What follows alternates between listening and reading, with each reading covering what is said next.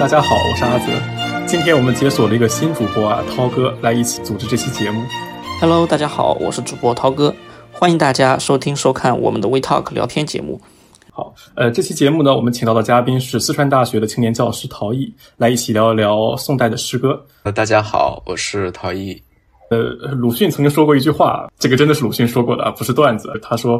我以为一切好诗到唐都已被做完。”这句话虽然本意是鲁迅在自嘲自己的写诗水平，但其实也反映了一种很通常的看法。陶老师是这样吗？呃，唐诗是确立了中国古典诗歌发展的一种典型，呃，但这不意味着中国的古典诗歌在唐代之后就停止发展了。宋人呢，在唐人之后创造了一种完全不同于唐唐诗的一种风格。说宋代人生在唐代人后面，想写出自己风格的诗，其实是非常难的。所以，针对于我们传统的的一些想法，就是说唐诗就是顶峰了。那实际上，呃，在我们很多专业的研究者看来呢，就是宋诗是完全可以和唐诗并驾齐驱的，看作是唐诗之外的另外的一个高峰。嗯，但是我们一般现在讲到文学史的认识。然后会说唐诗、宋词、元曲、明清小说这样列下来，嗯，也不会说唐诗之后把这个宋诗提出来作为相对的一个高峰。那是不是在宋代之后啊，就是从元明清以来的这些人的认识当中啊，他们对宋诗本身的这个关注度就降低了？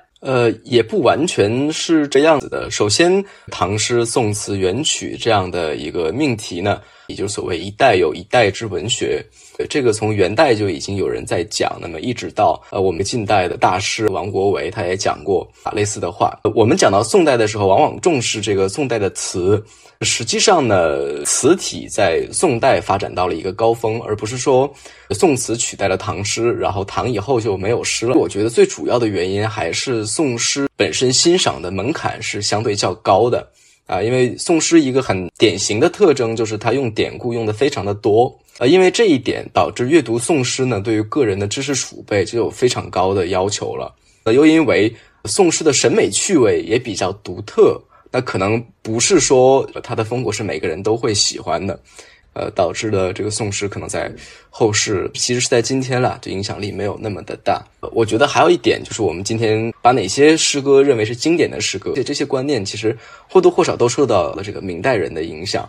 明代很多唐诗变得非常的经典，可能宋诗呢也没有那么好的一个经典化的一个过程啊。嗯，和陶老师讲的这个原因相应啊，就是有一个现象，是在我们的中学语文课本里面，大家读到的其实大部分都是唐诗，相比之下呢，宋诗的数量是非常少的。嗯，我觉得这个和我们这个教材关系比较密切的呢，可能还是我们新中国的这个文化政策啊，就比如说在延安文艺座谈会的讲话上，毛主席就提到过，写诗应该强调这个形象思维。这个唐诗是非常喜欢用这个各种各样的物象的，呃，这个花鸟风月之类的这些东西啊，很喜欢写到诗里面去。呃，相反呢，宋诗是当然他没有完全抛弃这些东西，但是更喜欢的使用一些典故，相比起来就没有那么形象了。其实我觉得我们今天作为现代人是没有必要去分谁高谁低的，啊，一个更多元、更开放的这样的一个评价标准，才是我们阅读文学时候应该有的一个心态。嗯，唐诗和宋诗作为这个中国古典诗歌的两种典型风格呢，其实各自有各自的所长啊。有一位这个非常有名的古典学者啊，叫妙月先生啊。妙月先生也是我们这个川大的啊老先生，他在这个诗词散论当中就用了一系列的这个比喻去形容这个唐诗和宋诗的区别，说唐诗的美啊在情辞，所以是丰腴的啊；这个宋诗的美呢在气骨。所以更加的受敬。最经典的这个比喻是哪一句呢？他说：“这个唐诗呢，就像是吃荔枝一样，一颗入口呢，则甘芳盈霞，就是荔枝很甜，然后这个皮儿薄馅儿大，然后非常的多汁，老人小孩都喜欢吃。但是宋诗像什么呢？宋诗像这个橄榄啊，其实是一个很涩的一个东西，直直接吃是不好吃的，一般都用盐泡一泡。啊，宋诗是像吃橄榄一样，你刚入口的时候是觉得生涩的，但是是回味隽永的。”就是宋诗虽然读起来你觉得它不像唐诗那么的好懂，不是那么容易入口，也不是每个人都喜欢吃，但是这个带来的回响可能要更加的沉静，更加的绵长啊！我觉得这是一个非常经典的比喻。说到宋诗的话，其实除了唐诗之外，还有一个会。被很自然而然的拿过来与宋诗相比较的一个对象就是宋词。嗯，我相信听我们刚才聊了这么多宋诗这个宋诗那个，可能到现在有很多听众都以为我们还在聊宋词，实际上不是的啊，诗和词是两种迥然不同的这个文体。那以前我我的老师侯体健老师在复旦大学开了一个读书会啊，读这个钱先生的宋诗选注啊，然后第一天来的时候来了好多人，然后问大家说最最喜欢哪首宋宋诗哈，然后大家一张口背的全是宋词。诗和词是两种不同的文体啊，我们这个一定要有一个意识。那实际上宋代的这些人不仅写词啊啊也写诗啊，不仅写诗，而且写的也很多，而且不仅写的多，而且还写得好。我们直接举一个简单暴力点的这个例子，就是全宋词它只有四册，啊，当然比较厚了。啊，全宋诗有多少册呢？全宋诗有七十二册，啊，我们这个就用差别这么大吗？哎，我们用这样一个最简单暴力的数据来给大家比一下哈。所以能看出来，宋代的文人呢，专门写词的人和专门写诗的人比起来，肯定还是专门写诗的人会更多一些。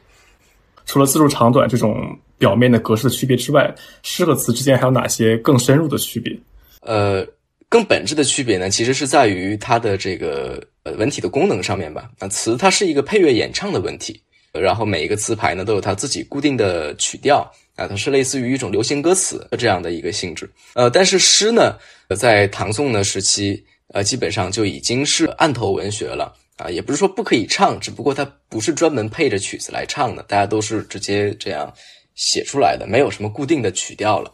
那二一个就是词，它应用的场合呢，大多还是这个歌舞宴席，相当于你去卡拉 OK，唱的当然都是一些流行歌曲啊，都是一些男欢女爱啊，和你谈恋爱、分手、伤心、回家哭啊，都是这些故事，也导致了它的内容和主题，发展初期大多数和这个男女情爱是相关的。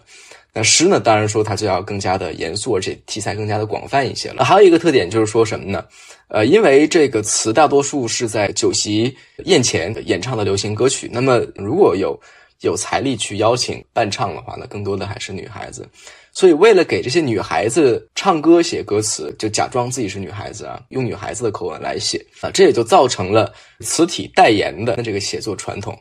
很多的这个词，它就是由男性。来揣摩，然后模仿他们的这个口吻啊，就来填词。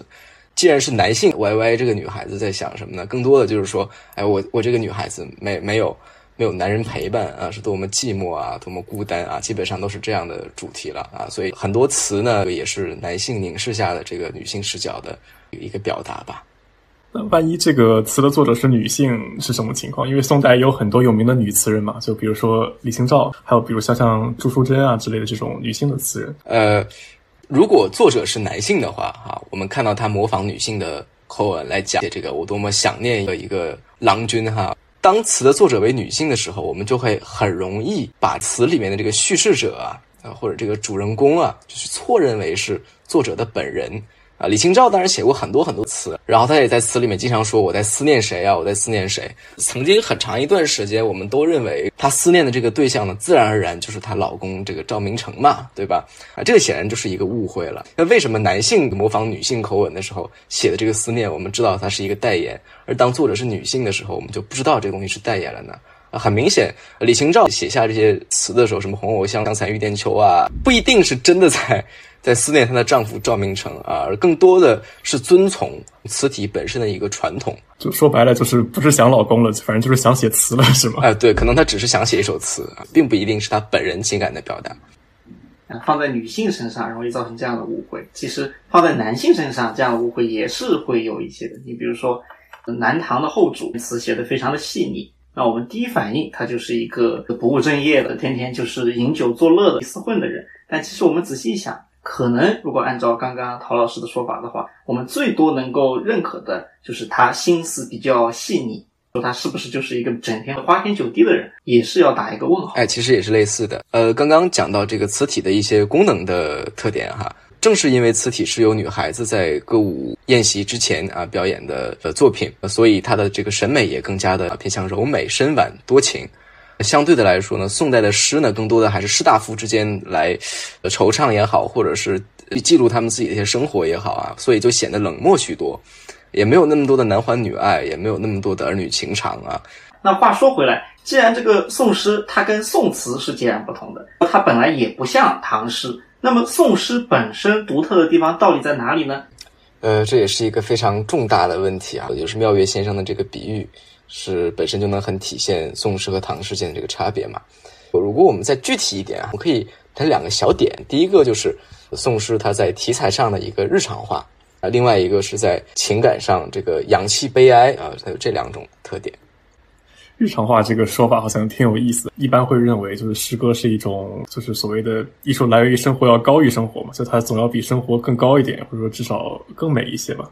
就是宋诗的日常化，它是体现在什么地方上呢？呃，什么叫日常化呢？通俗一点说，就是呃，宋代有很多诗人，他非常喜欢把日常生活里的这些鸡毛蒜皮的小事啊写到诗里面去。所以，我们从他这个诗里面就不仅能看到像唐诗那样的风花雪月哈，也可以看到衣食住行啊、柴米油盐啊，甚至这个吃喝拉撒啊，我们都可以看到。他们自己在日常生活里面，比如说烧菜、乘凉、睡午觉，就是你每天经历这些事情，宋代人觉得我我全都可以写到诗里面去。更过分的是，比如说像什么生病吃药啊、呃聚餐之后闹肚子啊这些事情啊，他们也也不会觉得这个事情哎呀好像脏兮兮的不好写，也没有啊，全都写进去啊。这些这些没有诗意的，甚至是很丑、很恶心的事情，他们都可以往诗里面写。呃，这种转变呢，看上去好像不起眼啊，但是在诗歌史上有一个非常重要的意义，就我们平时总是说，哎呀，什么它有诗意啊，像刚才阿泽说的，这个是要高于生活啊，但是实际是其实诗也可以优美的低于生活啊。宋诗的这个日常化呢，就是破除了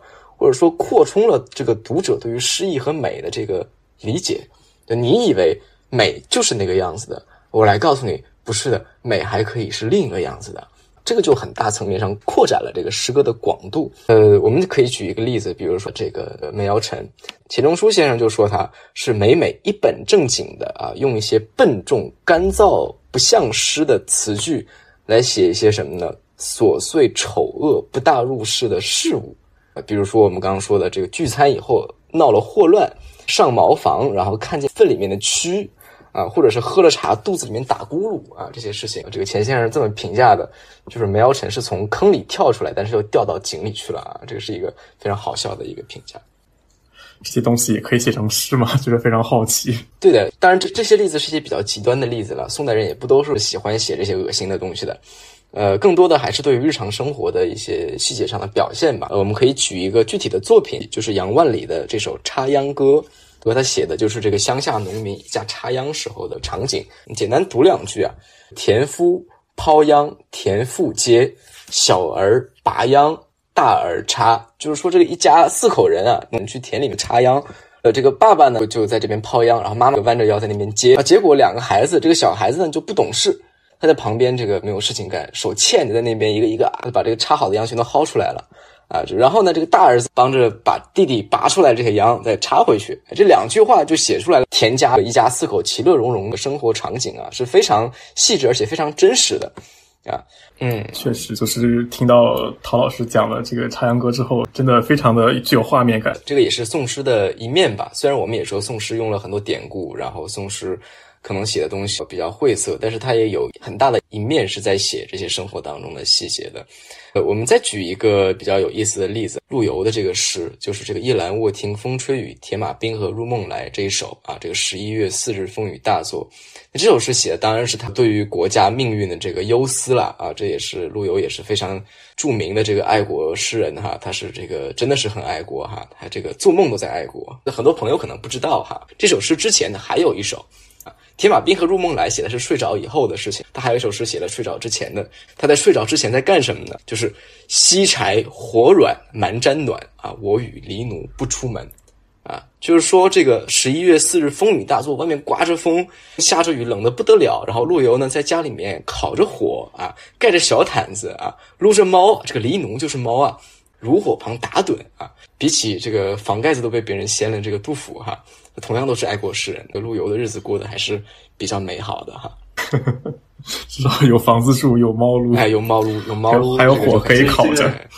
对，为什么宋诗的生活化如此的重要呢？也让我们想到，其实我们现在说的很多头面人物，他也得吃喝拉撒。这个承担起他的这个身份之后，他回到家里是个什么状态呢？两手放到一起，我们就明白，他固然是一个伟大的爱国诗人，但是这个爱国诗人睡觉之前，他是在撸猫，这也是真的。啊，这样呢，一个人的这个多面的层次就体现出来。因为宋诗它的日常化也记录了很多这个生活当中真实的一面。啊，宋代人还是比较喜欢这种比较真性情啊、比较坦率的人的哈，太端着的人反而不受喜欢。所以说啊，不管不管多么伟岸的人啊，都有他琐碎卑俗的一面吧。呃，正是因为宋人对于日常生活的这个关注，呃，宋代人在写诗的时候，他不再沉湎于自己的那些情感里面，啊而是说可以跳出自己，呃，把自己客观化，好像在看别人的生活一样，在观察自己。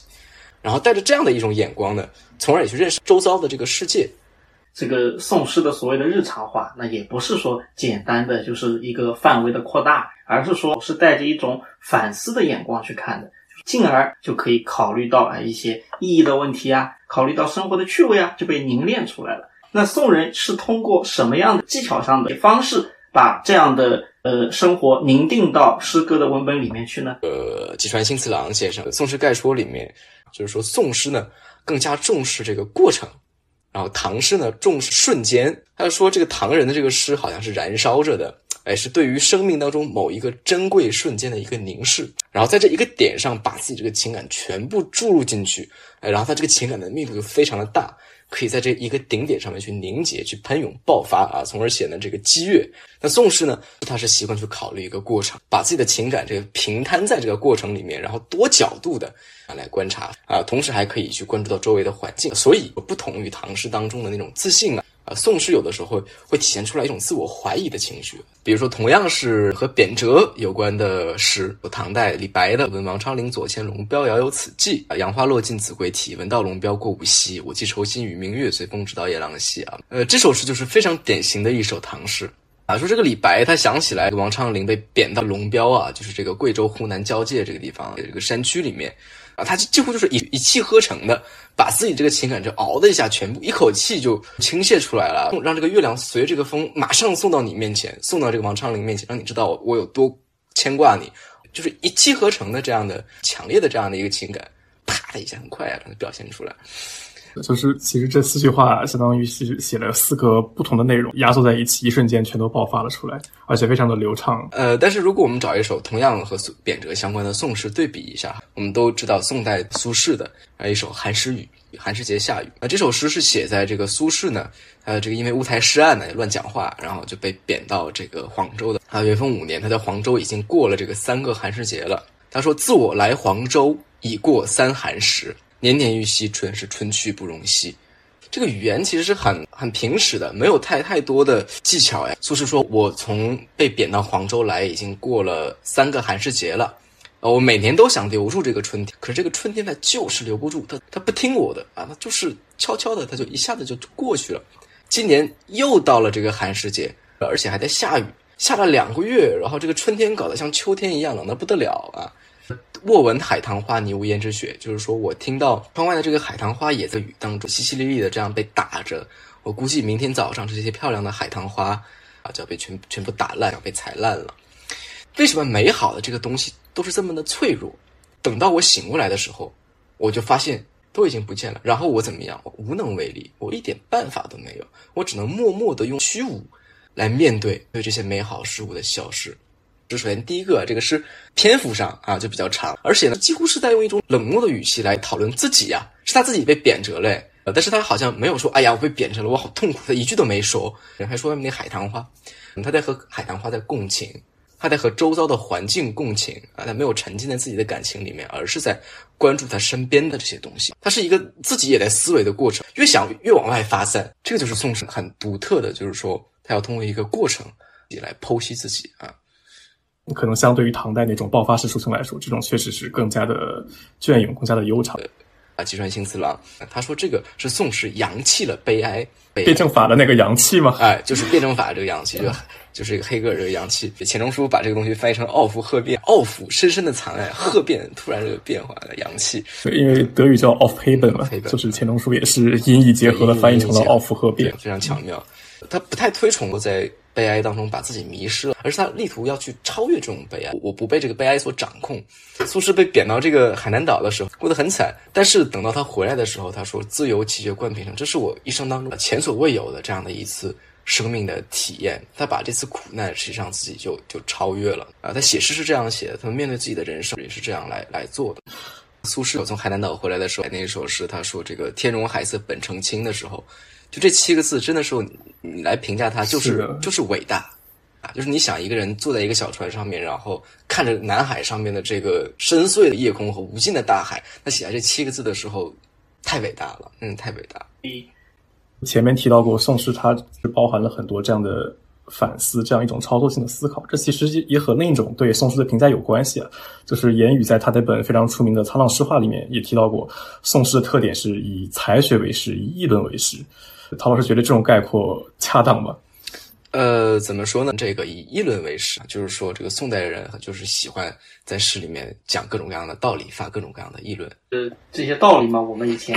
读中学的时候就见过了。在这个物理题里面，经常看到一些用宋代人的诗来考我们的，说比如说“卧看满天云不动，不知云与我俱东”，啊，来问你运动是怎么回事？议呃，这个也是宋诗当中经常出现的一个话题吧。刚刚你说的那首诗呢，是这个陈与义的，对吧？他看着这个天上云不动，其实是他的船和天上这个云的相对速度是一致的。哎，初中物理 拿这个他来讲这个相对运动哈。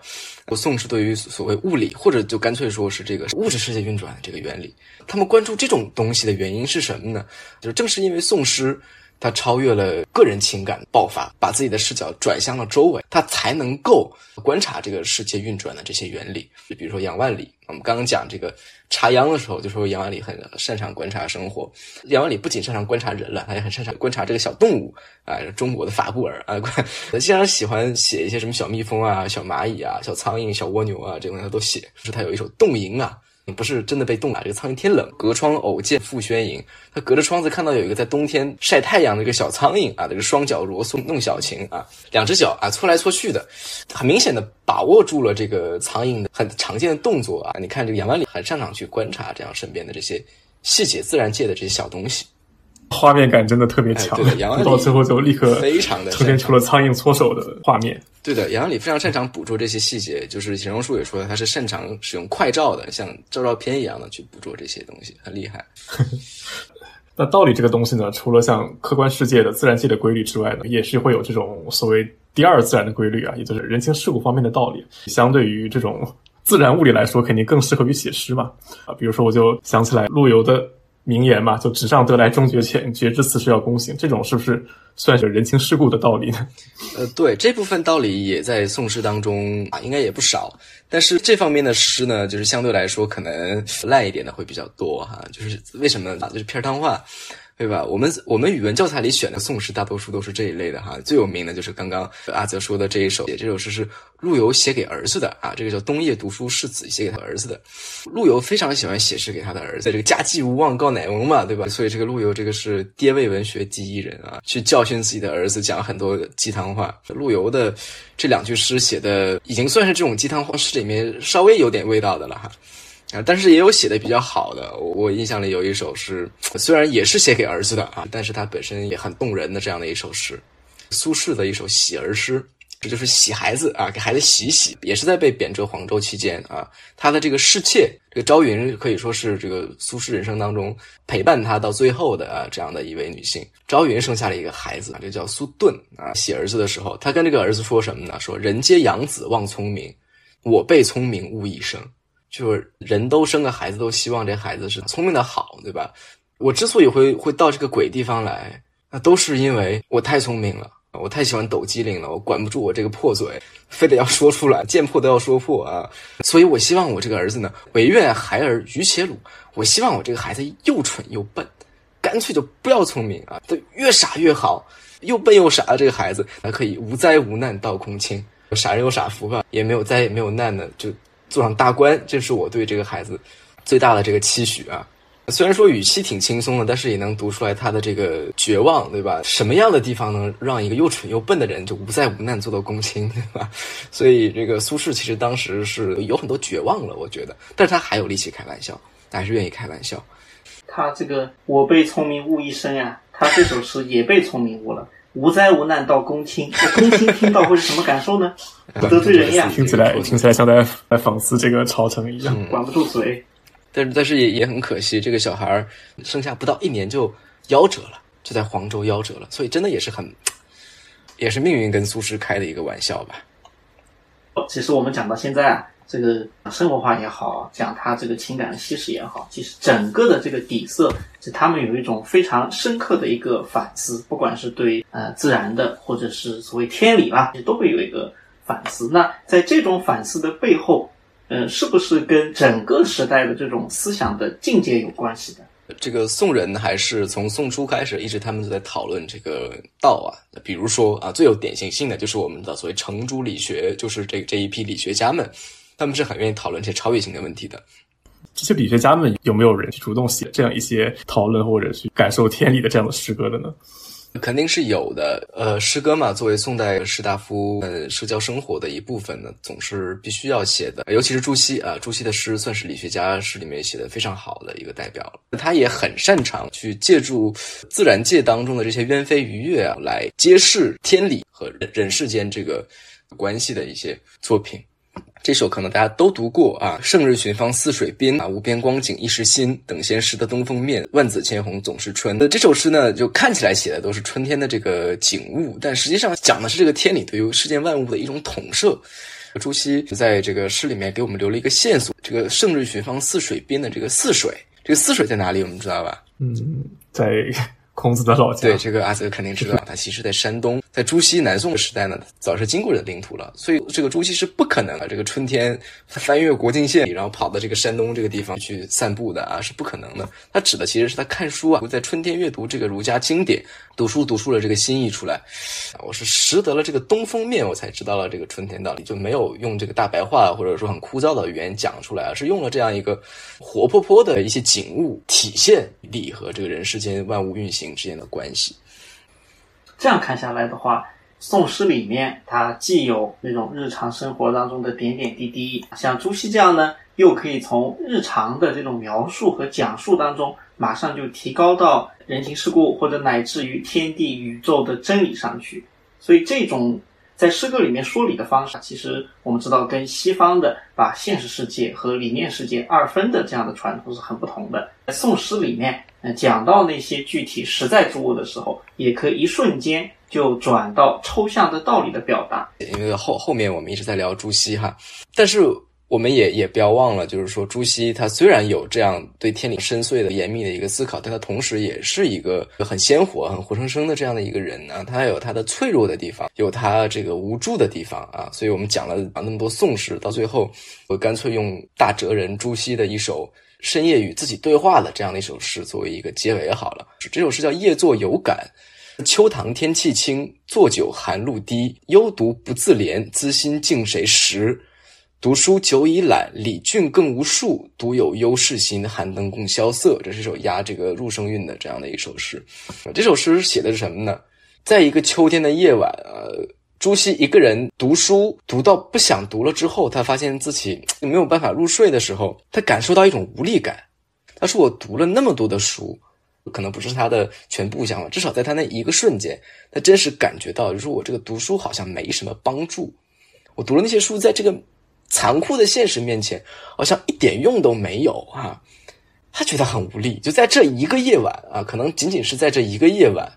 他感受到孤独，感受到无助，感受到脆弱，感受到自己的弱小。所以，对于这样一位精神如此伟岸的哲学家，反而这样一个夜晚的无助的这样的一个瞬间，我觉得也是更加真诚呀，更加难能可贵的。